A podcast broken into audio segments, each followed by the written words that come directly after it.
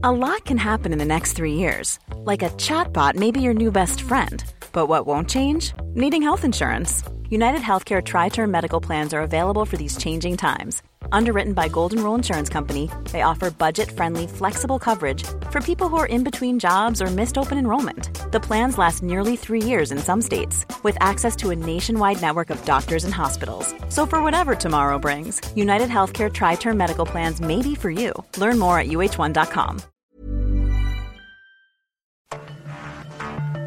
Cada noche, los expertos se reúnen para debatir los temas que hacen historia en una mesa de análisis distinta. Aquí las entrevistas con los personajes y líderes de opinión, junto al análisis profundo de los temas trascendentes. Alfredo Ceja conduce un programa de Frente en Jalisco por el 100.3 de FM. Iniciamos.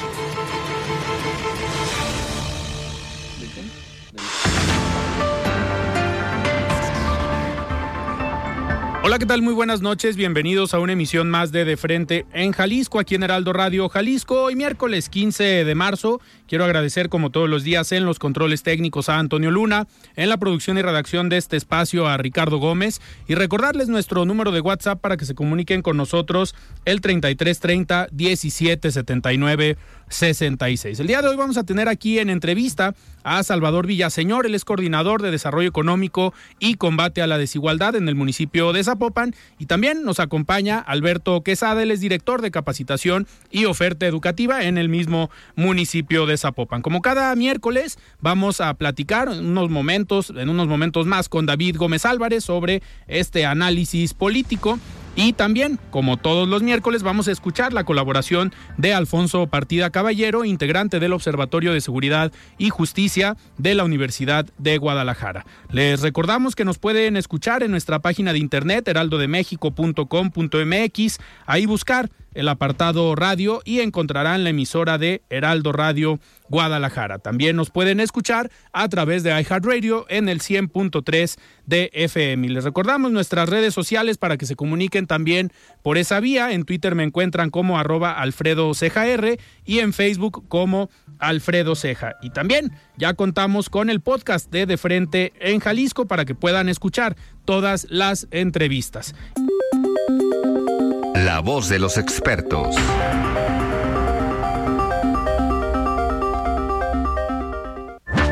Muy bien, 7 de la noche con 6 minutos y arrancamos este programa de miércoles. En unos minutos vamos a tener en la línea a David Gómez Álvarez con este comentario de todos los miércoles y me da muchísimo gusto recibir aquí en cabina a Salvador Villaseñor, coordinador de Desarrollo Económico y Combate a la Desigualdad en el municipio de Zapopan. Estimado Salvador, ¿cómo estás? Buenas noches.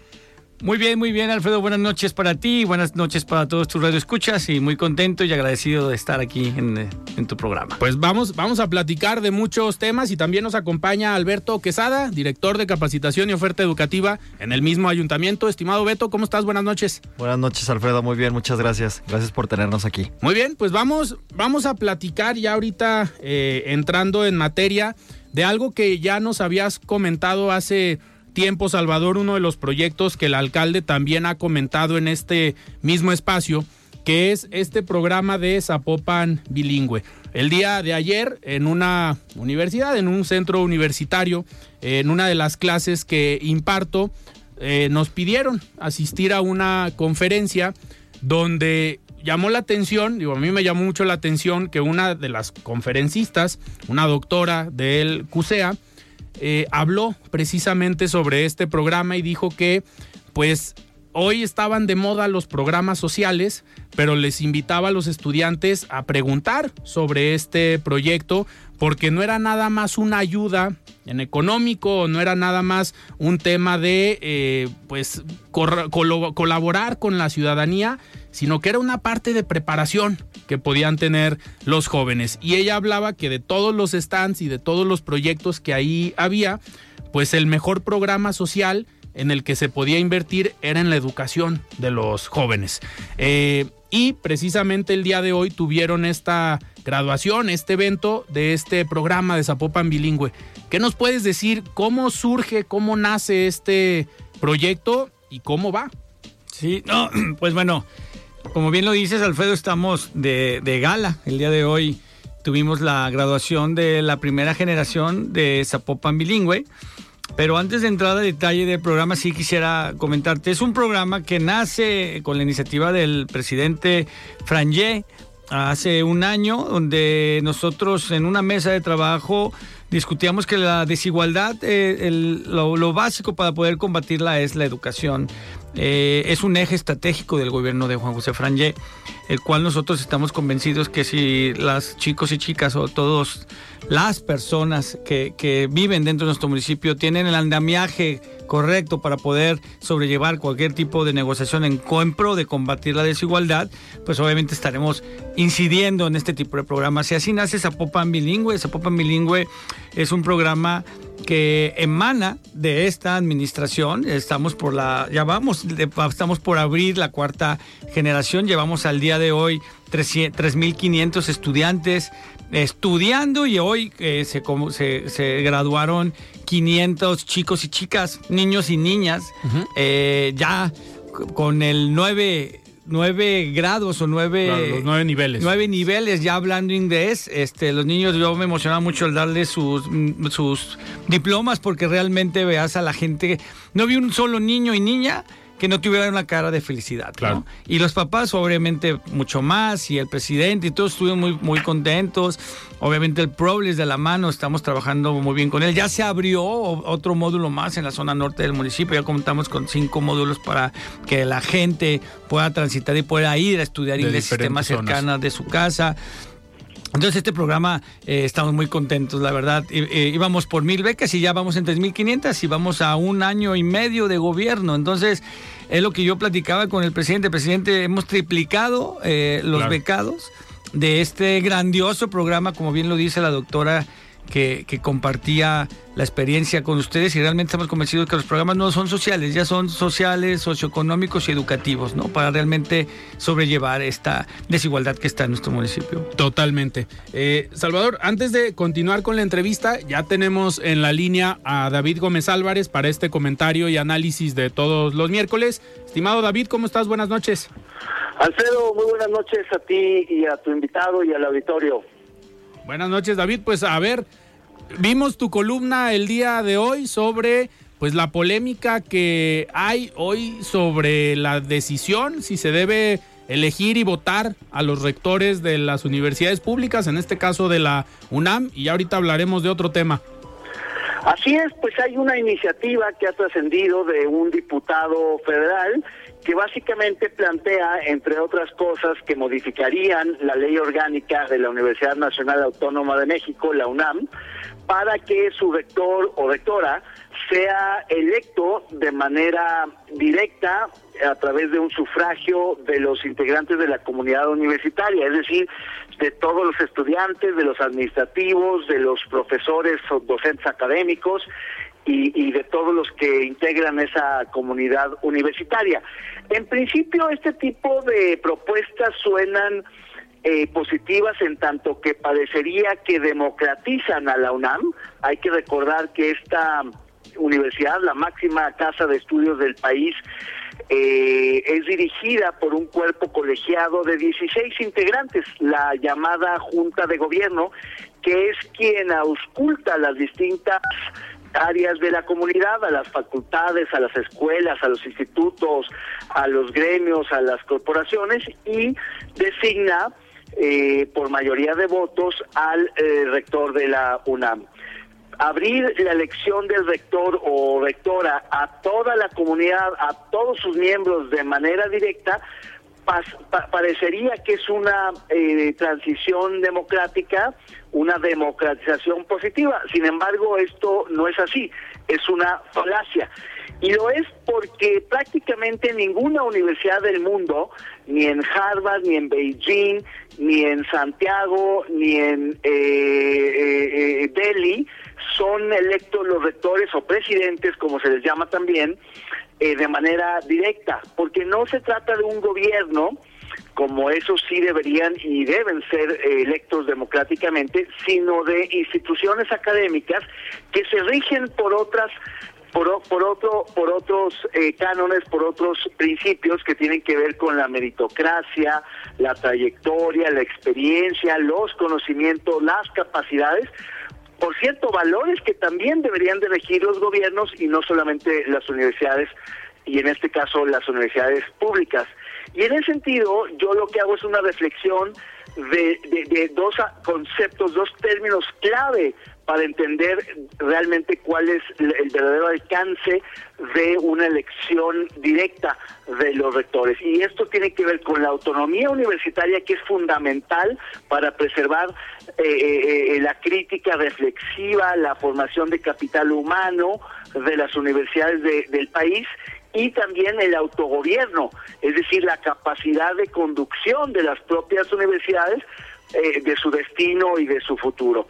En ese sentido, abrirla eh, la elección directa permitiría que eh, intereses políticos ajenos a la universidad, como los partidos políticos o los gobiernos, se entrometan en las decisiones de las universidades y eso pues transgredería la autonomía universitaria que ha sido una conquista histórica no solo de la UNAM, sino de la Universidad de Guadalajara y de todas las 32 universidades estatales y de otras más públicas como la UAM y otras más. Entonces, en ese sentido habría que ser muy cuidadosos de irse con la cinta de que una elección directa puede ser algo positivo, porque finalmente los estudiantes pues no no no están no son parte definitiva o permanente de las comunidades universitarias, son pasajeros en el sentido de que pues egresan y ya dejan de formar parte de la universidad y eh, hay digamos otro tipo de cánones u otro tipo de instancias que deberían ser tomadas en cuenta.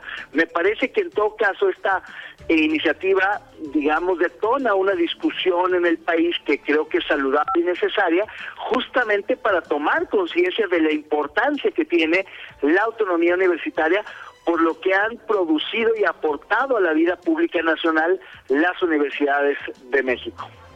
Pues sin duda un análisis muy interesante, David, sobre lo que puede venir y cómo repercute la política a veces en las universidades, que al final pues pareciera que no es tan saludable que se metan temas políticos y partidistas dentro de ellas. David, otro tema, aprovechando que ya estás en la línea, ¿cómo has visto las declaraciones del presidente de México en torno a la relación con Estados Unidos. Esta polémica sobre la seguridad, el tema del fentanilo, pero estas, a ver, lo que dijo ayer el presidente, que México es más seguro que Estados Unidos, ¿podemos coincidir con eso o es nada más una narrativa para desviar la atención y seguir generando polémica? Pues yo creo que el, contexto preelectoral ya alcanzó a ambos países porque las declaraciones tanto del presidente estadounidense como de distintos representantes, sobre todo los republicanos, pues también están fuera de contexto como las del propio lado mexicano, las del presidente y las de otros actores de este lado de la frontera. Me parece que nos ha alcanzado muy prematuramente el contexto preelectoral, eh, aunque en Estados para Estados Unidos falta mucho más, es, la elección es hasta noviembre, del 24 mientras que la de México será en junio del 24, lo cierto es que vamos a coincidir, algo que no sucede con tanta frecuencia, sino hasta que empatan ambas elecciones. Y en ese sentido, pues las sucesiones, la política, la grilla en ambos lados está adelantadísima. Yo creo que habría que descontar un poco esa estridencia electoral de campaña para centrarse en los temas verdaderamente importantes y sobre todo en las acciones que realmente están tomando uno y otro gobierno. Me parece que este tipo de declaraciones del presidente no hay que leerse sino en el contexto, insisto, de la de, de las campañas anticipadas, donde por supuesto el presidente defiende pues ciertas acciones y resultados de su gobierno, aunque evidentemente la evidencia no necesariamente las eh, sostiene, pero me parece que también hay que leerlas a la luz de la respuesta a ciertos señalamientos de parte de los Estados Unidos, muy fuertes, por cierto, que fueron detonados por esta iniciativa, esta propuesta del representante republicano Van Krusman, eh, que, que plantea que las fuerzas eh, militares estadounidenses puedan operar en territorio mexicano y que ha llevado a que otros republicanos exijan que el gobierno norteamericano declare como organizaciones terroristas a los cárteles eh, del narcotráfico, a las organizaciones del crimen organizado mexicano. Eso pues eh, sería muy muy delicado para el país aun cuando pudieran considerarse como terroristas, porque eso significaría que justamente todas las fuerzas policiales y de inteligencia y militares de los Estados Unidos podrían perseguir a estas eh, organizaciones criminales dentro y fuera de su territorio, como lo hacen contra Al Qaeda contra el ISIS y contra otras organizaciones declaradas como terroristas. Por eso creo que la defensa que ha hecho, y en particular la defensa que ha hecho el canciller mexicano Marcelo Ebrard ha sido correcta, de reunir a todos los cónsules y al embajador y a todo el cuerpo diplomático mexicano en Washington e instruirlos a que, a que contrarresten esta campaña de los republicanos y que pues eh, traten de defender un poco el tema. Claro, aprovechando también pues que están en campaña. El mismo Ebrard pues es una de las corcholatas del presidente y pues también está aprovechando eso para hacer campaña. Es decir, en este caso, en esta diatriba, en esta polémica, en esta tensión de las relaciones bilaterales, hay que descontar el factor preelectoral y hay que quedarse más bien no tanto con los dichos, sino con los hechos. Muy bien, David, pues vamos a seguir muy atentos. Queda todavía mucho por recorrer en la relación bilateral y sobre todo para los procesos electorales. Muchísimas gracias por este análisis. Al contrario, Alfredo, muy buenas noches a ti y al auditorio de Heraldo Radio. Muy bien, el análisis de David Gómez Álvarez como todos los miércoles. Pues vamos, seguimos platicando con Salvador Villaseñor. Salvador, ahorita hablábamos de esta, este programa de Zapopan Bilingüe y hace algunas semanas eh, nos platicabas también que venían una serie de giras eh, por parte del municipio de Zapopan. Algo en lo que se han concentrado es en la atracción de inversión eh, extranjera para el municipio, pero también con la intención de generar proyectos en conjunto con algunos otros países. Ya nos has platicado del caso de Colombia, pero ahora fueron por Argentina. ¿Cómo les fue por allá? Bueno, no, miran, Qué buenas preguntas me haces, Alfredo. Me encanta venir aquí a poder comunicar con todo tu auditorio. Y precisamente sí es eso. El, cargo que honrosamente desempeño en el municipio es Coordinación de Desarrollo Económico y Combate a la Desigualdad. Y precisamente vamos eh, detectando los sectores más productivos de nuestro municipio. Y siempre hemos trabajado con esa vocación. Y precisamente sí estamos convencidos que uno de los actores y factores más importantes para poderse llevar un municipio en cuanto a la productividad es identificar los sectores de cada uno de estos, los sectores productivos, y obviamente hacer alianzas y vinculaciones eh, con países o ciudades, llamándoles ciudades que tengan buenas prácticas y poderlas replicar. Y realmente la visión del presidente, la visión de esta coordinación es trabajar con gobiernos locales, que tengan eh, políticas públicas asertivas, eh, que se hayan sido exitosas y a su vez que podamos obviamente migrar a los zapopanos en base a buenas prácticas. Y es por eso que, como lo comentas, Colombia hoy precisamente es, una, es, un, buen, es un buen bastión para replicar políticas públicas exitosas.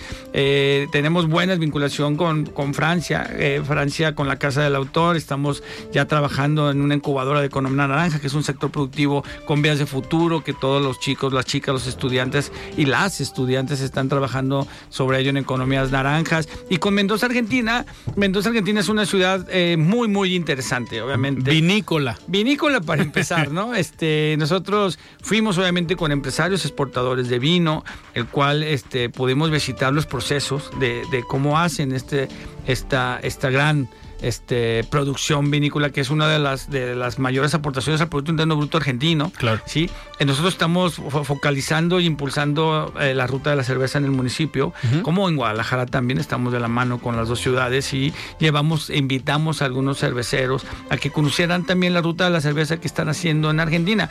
Procesos totalmente diferentes, allá le llaman eh, cervezas salvajes, ¿no? Son las cervezas, yo también aprendí, son cervezas que se hacen con procesos diferentes de fermentación más abiertos, más eh, rupestres, por llamarle así, pero que son realmente las cervezas que, que emanaron en Bélgica, pues, ¿no? Que son procesos de fermentación eh, como era la cerveza en, años atrás, ¿no? En años eh, que en los principios de siglo. Entonces, eso nos llamó muchísimo la atención. Los cerveceros aprendieron mucho, hicieron vinculaciones, trabajaron con cerveceros. Ya tenemos una exposición de cerveza salvaje dentro del municipio de Zapopan que será una carta muy interesante. Entonces, finalmente fue muy, muy productiva. Pronto haremos una rueda de prensa para platicar con todos y todas lo cómo nos fue. Y realmente harto trabajo, traemos este planes de replicar algunas políticas públicas en temas de incentivos económicos. Obviamente Argentina con una inflación de tres dígitos eh, sobrellevan el, sobre el día a día, ¿no? El crédito prácticamente no existe Imposible. el posicionamiento de crédito. Entonces nosotros a la hora de la comparativa de cómo estamos acá, pues jalamos los buenos puntos que podemos nosotros potencializar mucho más que, que, que, este país y obviamente hacer alianzas y ser un bloque latinoamericano que podamos competir y ser competitivos con Norteamérica y con Europa. Y nomás para no alargarme, conocí una chava que tiene un emprendimiento de biotecnología súper, muy, muy, muy interesante. Eh, el cual esta chava ahorita estaba levantando capital en Austin, Texas, y ahorita está en Silicon Valley. Y se llama Paz, se llama la, la, la chavita esta. Y lo más interesante es que era la primera vez que iba a Estados Unidos, ¿no? Entonces, y está levantando capital de un emprendimiento con una escala de valor muy grande en tema de biotecnología para nuestros campos, para nuestra zona rural. Y yo le decía, el mejor mercado para que valide cualquier latinoamericano es México. Y uno de los mejores mercados o ciudades para poder validar un modelo de negocio es Zapopan. Entonces, yo creo que... Se hizo una triangulación interesante. Hicimos una triangulación interesante, tendremos un Zoom la siguiente semana con ella y esperemos que se vengan, ¿no? A generar negocio y obviamente a generar bienestar en el municipio. Esperemos que el Banco del Silicon Valley no haya sido de los inversionistas en este proyecto, porque si no, va a estar un poquito complicado. Sí, la cosa con el emprendimiento y con los emprendedores que están ahorita sonando, bueno, son cosas lamentables, pero bueno, el emprendedor se levanta y cae, se levanta y cae y esperemos que no afecte en este tema. Por eso hay tanto emprendimiento aquí en México, porque al final las condiciones a veces para conseguir un empleo, pues cuando no hay empleo en cierto sector, pues obligan al joven a hacer un emprendimiento, a generar algún proyecto. Tenemos que ir a un corte y regresando vamos a seguir platicando con Salvador Villaseñor y Alberto Quesada del Ayuntamiento de Zapopan sobre todos estos proyectos que están trabajando tanto en capacitación como en temas de desarrollo económico. Vamos a un corte y regresamos.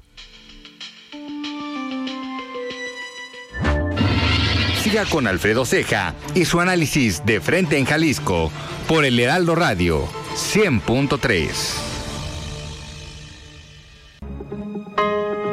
El análisis de frente en Jalisco.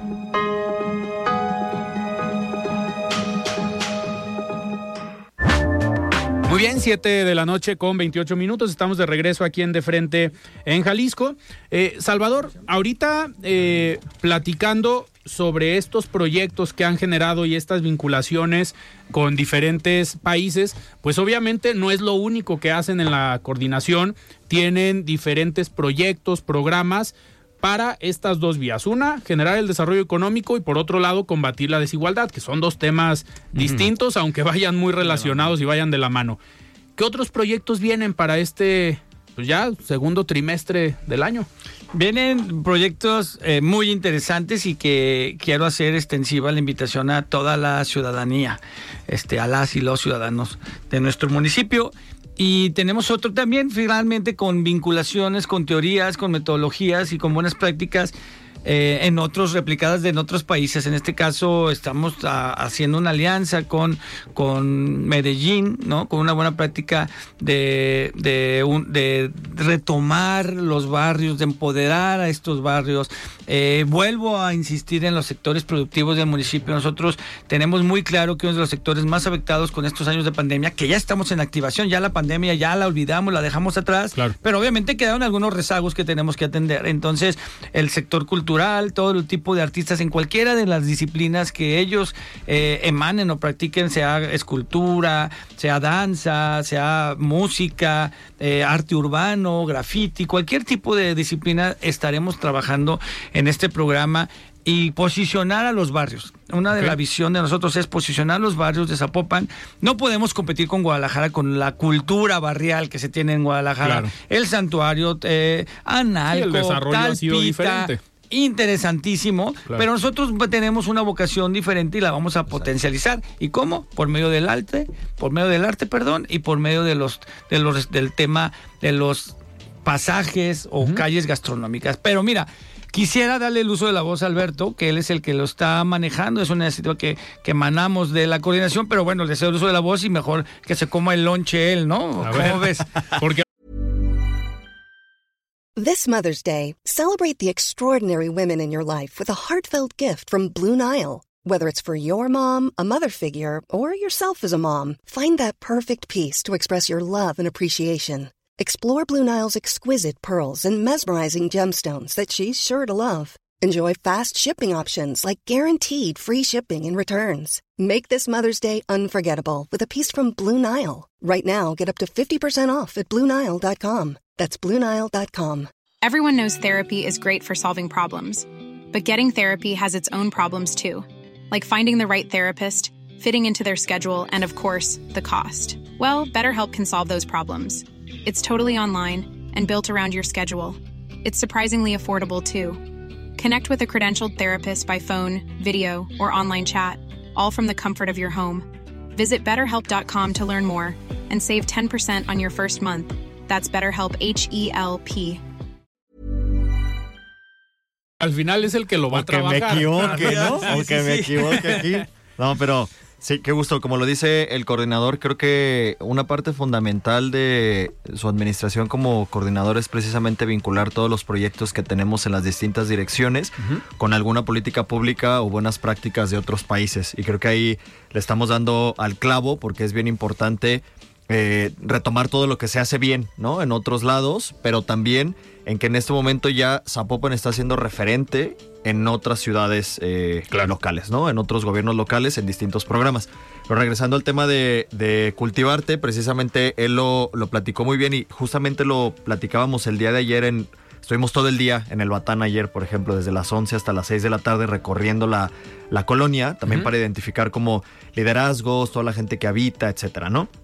Y nos platicaban pues de cómo el Batán es un eh, barrio, ¿no? Claro, de los sí. pocos barrios que existen en Zapopan creados como un barrio, o sea, con una comunidad Hay una barrial, con una dinámica barrial, claro. con una dinámica económica barrial de, de- de tal manera, ¿no? Que, que no sé, nos plat- platicábamos con el sacerdote Marco de, de la iglesia y de la, de, la, de la colonia y nos decía que algo bien interesante que ayer cumplió 150 años el templo en que se puso la primera piedra.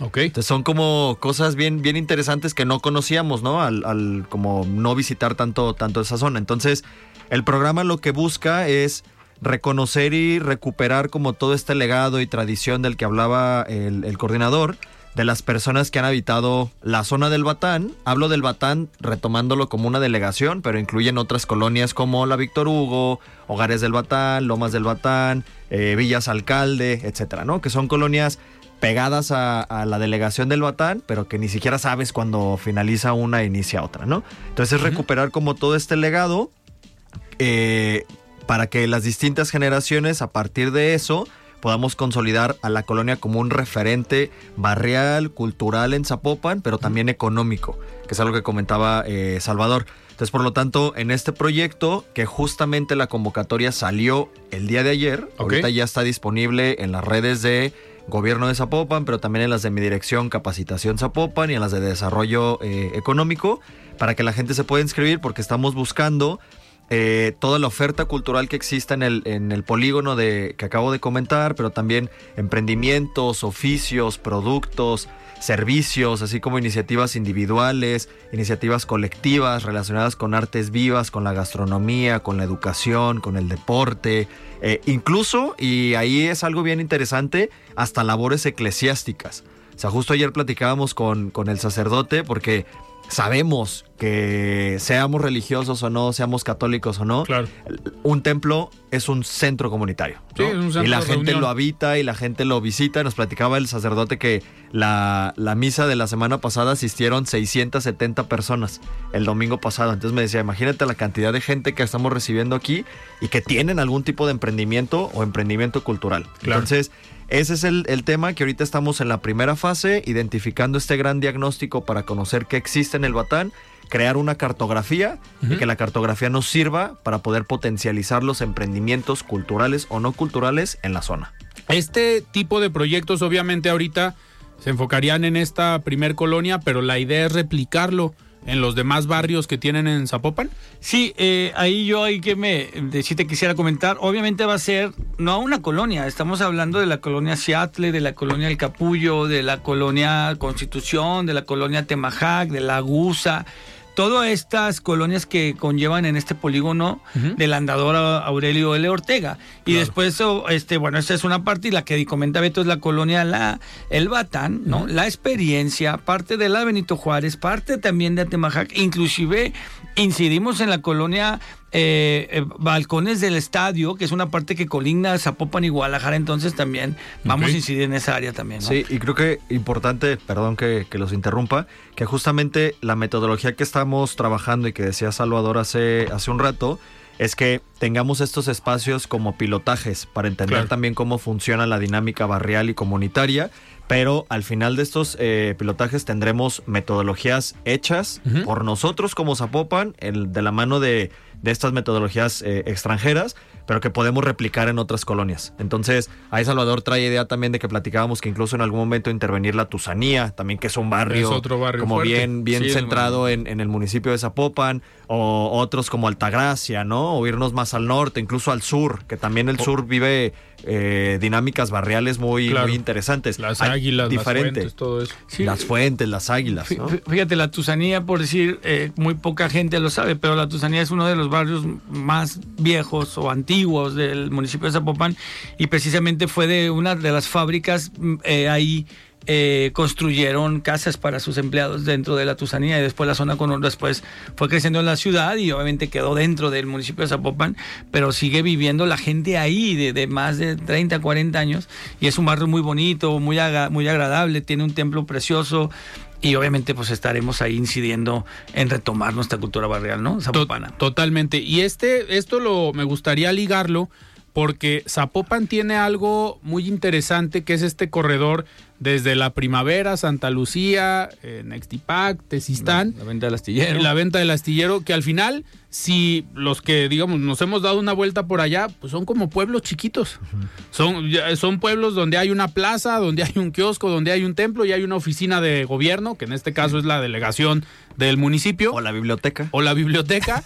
Pero al final, en estos, eh, pues estas delegaciones o estas comunidades, también es un lugar perfecto para este tipo de proyectos. Sí, mira, eh, en dentro de la coordinación también depende la área rural, ¿no? La dirección agropecuaria y precisamente tenemos delegaciones, obviamente tenemos eh, eh, comisariatos, ejidos, como tú dices, todo este correo está también Copala, Tesistán, y cada uno tiene su historia. Cada uno tiene sus cascos viejos, cada uno tiene su sector productivo. Por ejemplo, la zona de San Esteban en Nopal, ¿no? La zona del Río Blanco, eh, la zona de Iscatán con unos atractivos para practicar eh, ecoturismo. Ecoturismo, claro. Muy interesantes. Tenemos la zona de Milpillas, con ya es un tema ya más forestal. Obviamente el área de la primavera, zona natural protegida. Entonces, Zapopan es extenso. Estaremos ya haciendo, tenemos el Río Caliente, la zona de la primavera, en el ejido de la primavera. Entonces, hay tanto que descubrir, tanto como posicionar. Tenemos todos los sectores sectores agropecuario, pecuario, eh, vinícola, digo, piscícola, eh, forestal, ganadero, porcícola.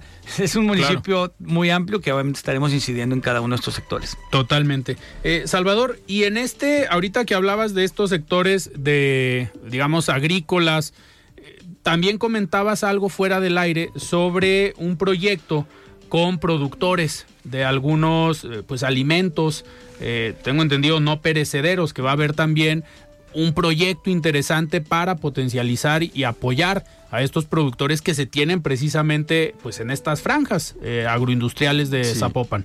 Nosotros siempre hemos estado pensando en, todos los sectores productivos del municipio y platicando con el presidente Franje, eh, como lo dijo Beto, eh, la ciudad de Zapopan ya está escalando mucho las fronteras desde estos últimos años, desde que inició el alcalde Lemus hasta ahora con el alcalde Franje.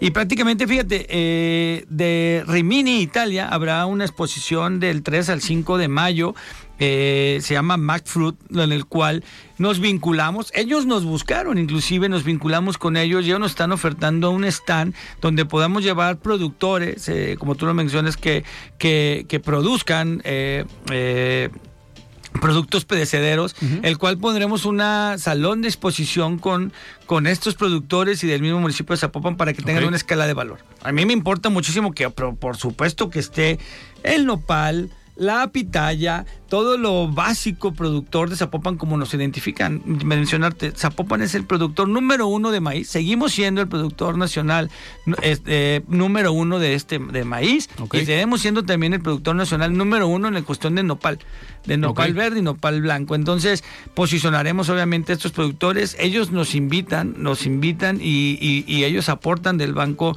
eh, eh, Mundial una cantidad para que se expongan estos productores y obviamente estaremos ahí potencializando al municipio y, y- hablando de lo que hacemos y de las cosas que hacen bien como lo sabemos hacer los mexicanos y los zapopanos y los calicienses, ¿no? Y la intención es vincular a estos productores para que en un corto o mediano plazo puedan exportar sus productos. Sí, eh, prácticamente es eso, llevar los productos mexicanos con calidad de exportación. Hasta habrá, eh, de- es una exposición a nivel internacional. Obviamente habrá este, países del Medio Oriente donde el kilo de nopal se está cotizando en más de 35 dólares el kilo, ¿no? Cuando aquí pues está entre 5 u 8 pesos un Claro. kilo de nopal.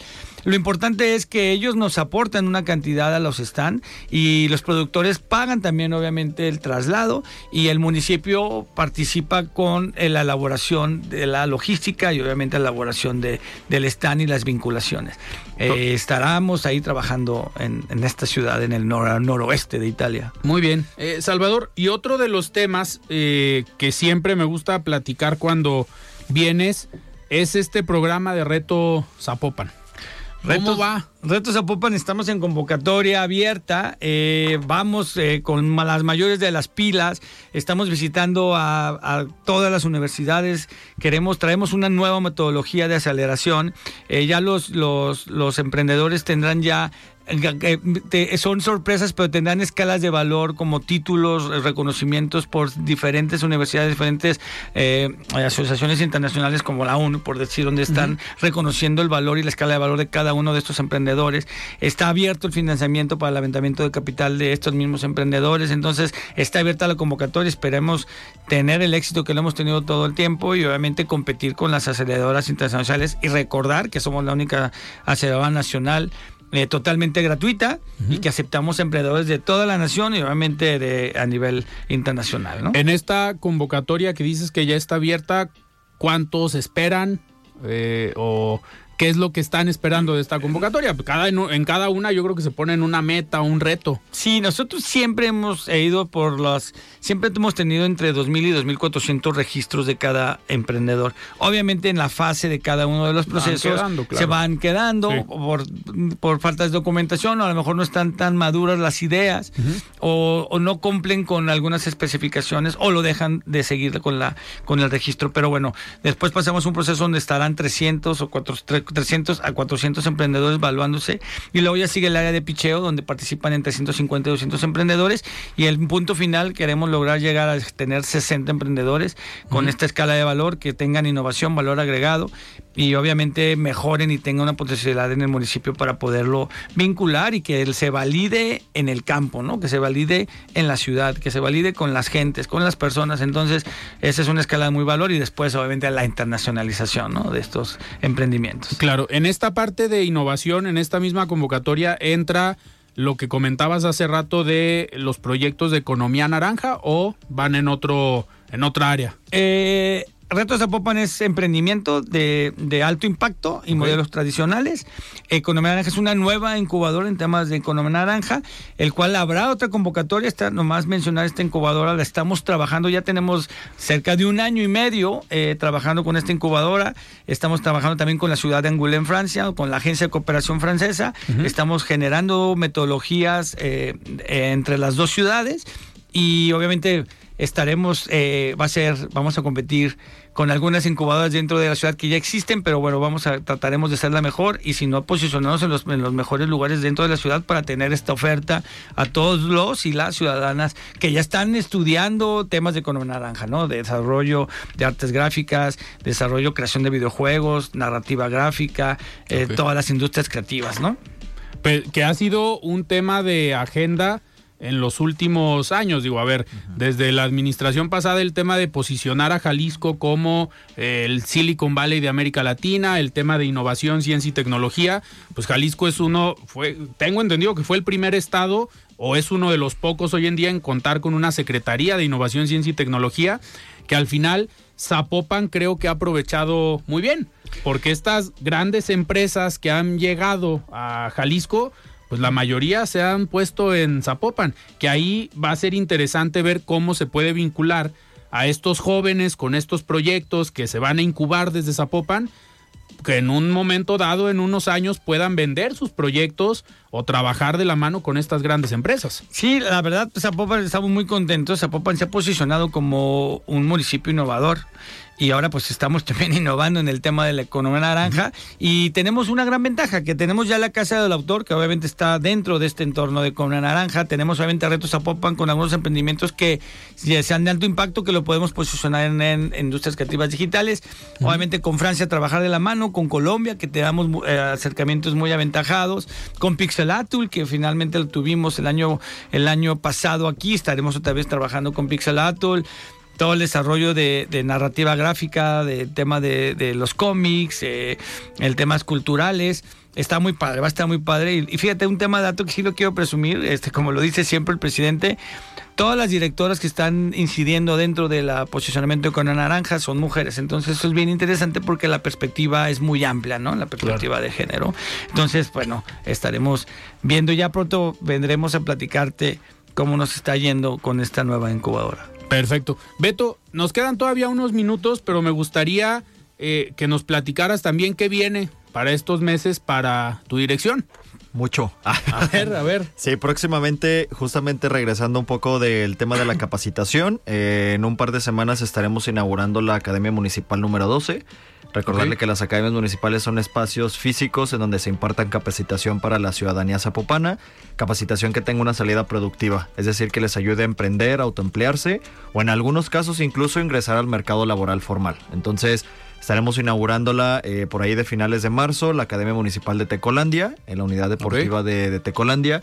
Ya el coordinador y yo hemos platicado sobre Cultivarte en el Batán y en el Andador Aurelio Ortega, que son dos proyectos eh, bien ambiciosos, pero también eh, bien importantes porque vamos a estar ah, potencializando mucho los emprendimientos de la gente que, habita estas zonas, ¿no? Y también redignificando como la labor de un barrio dentro del municipio de Zapopan.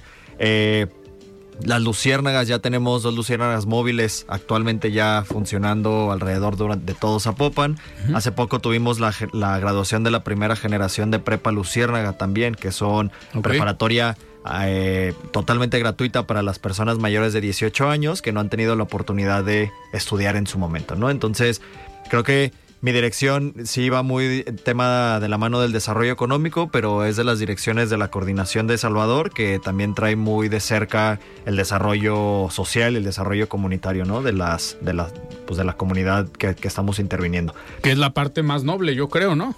Sí, es la parte más noble y, también como interesante, ¿no, Chava? Es muy, es muy importante también ver ese tema con la gente. Yo voy a tomar también el uso de la vocita que me das, Alfredo. Sí, es la parte más noble y también sumar que eh, estaremos también trabajando en temas de innovación social. Nunca hemos dejado pensar en la innovación social de que hablábamos, de todo tipo de programas de innovación tecnológica, innovación en los medios tradicionales, economía naranja, pero la innovación social obviamente es el, la gestión del conocimiento, ¿no? Este, transmitir el tema del conocimiento y ya estás generando innovación con generar un cambio, ¿no? Innovación social. Entonces, traemos ahí programas muy interesantes como Neurona, Innovación Social y próximamente estaremos visitando también otra ciudad en, en, en, Sudamérica, obviamente de temas exclusivos de innovación social, en el cual las chicas y las chicas o las y las personas del municipio puedan desarrollarse en este sentido, ¿no? ¿En algunas ciudades de Centroamérica o Sudamérica?